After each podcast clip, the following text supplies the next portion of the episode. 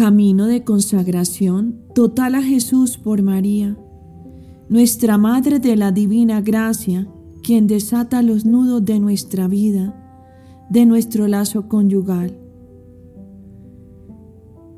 y favorece la restauración de nuestras familias.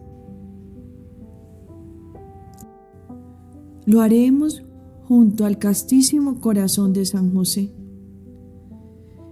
Iniciamos la tercera parte, conocimiento de la Virgen María, días 20 al 26. Los actos de amor, afectos piadosos hacia la Santísima Virgen, imitación de sus virtudes, especialmente su humildad profunda, su fe viva, su obediencia ciega, su continua oración mental, su mortificación en todas las cosas, su pureza incomparable, su caridad ardiente, su paciencia heroica, su dulzura angelical y su sabiduría divina.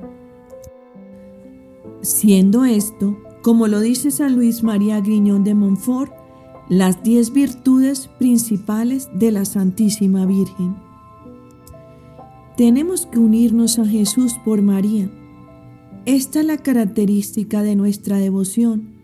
Por tanto, San Luis María Griñón de Montfort nos pide que nos empleemos a fondo para adquirir un conocimiento de la Santísima Virgen.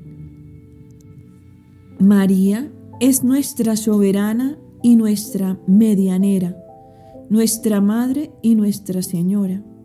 Esforcémonos pues en conocer los efectos de esta de esta mediación y de esta maternidad, así como las grandezas y prerrogativas que son los fundamentos o consecuencias de ello.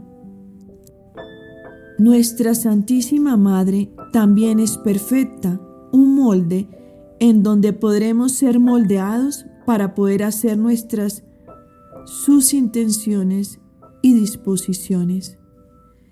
Esto no lo conseguiremos sin estudiar la vida interior de María, o sea, sus virtudes, sus sentimientos, sus acciones, su participación en los misterios de Jesucristo y su unión con Él.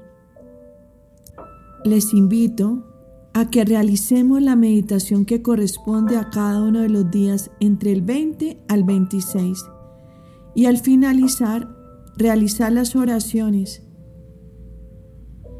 Una vez finalizadas tus oraciones diarias que corresponden a esta tercera parte, el conocimiento de la Virgen María, podremos finalizar rezando el Santo Rosario.